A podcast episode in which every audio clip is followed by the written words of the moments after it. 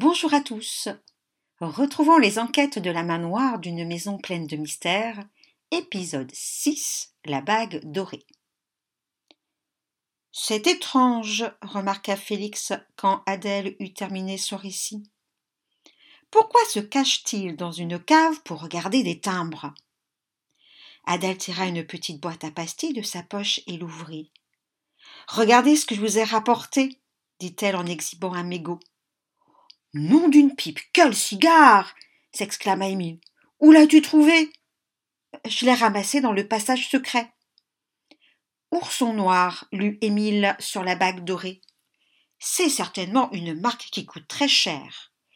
Des gros cigares comme celui-ci, mon grand-père n'en fume que le dimanche. Et c'est cette marque qu'il fume? demanda Salim. Non, des oursons noirs, hum, je n'en ai encore jamais vu. Dommage, soupira Félix. En route, il faut qu'on retrouve le magasin où M. X achète ses cigares. Jusqu'au soir, la main noire parcourut la ville à la recherche d'un magasin de tabac qui proposerait des cigares de la marque Ourson Noir. En vain.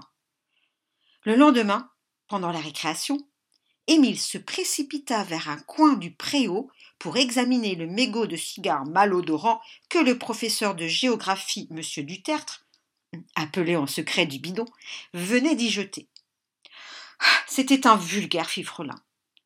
D'un talon rageur, Émile allait le réduire en miettes lorsqu'il entendit un signal de trompette.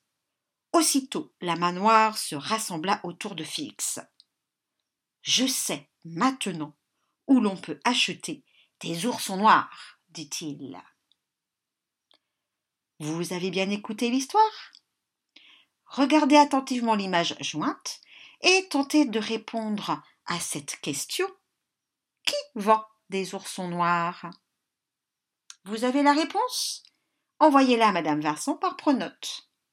Allez, un dernier défi. M'avez-vous reconnu?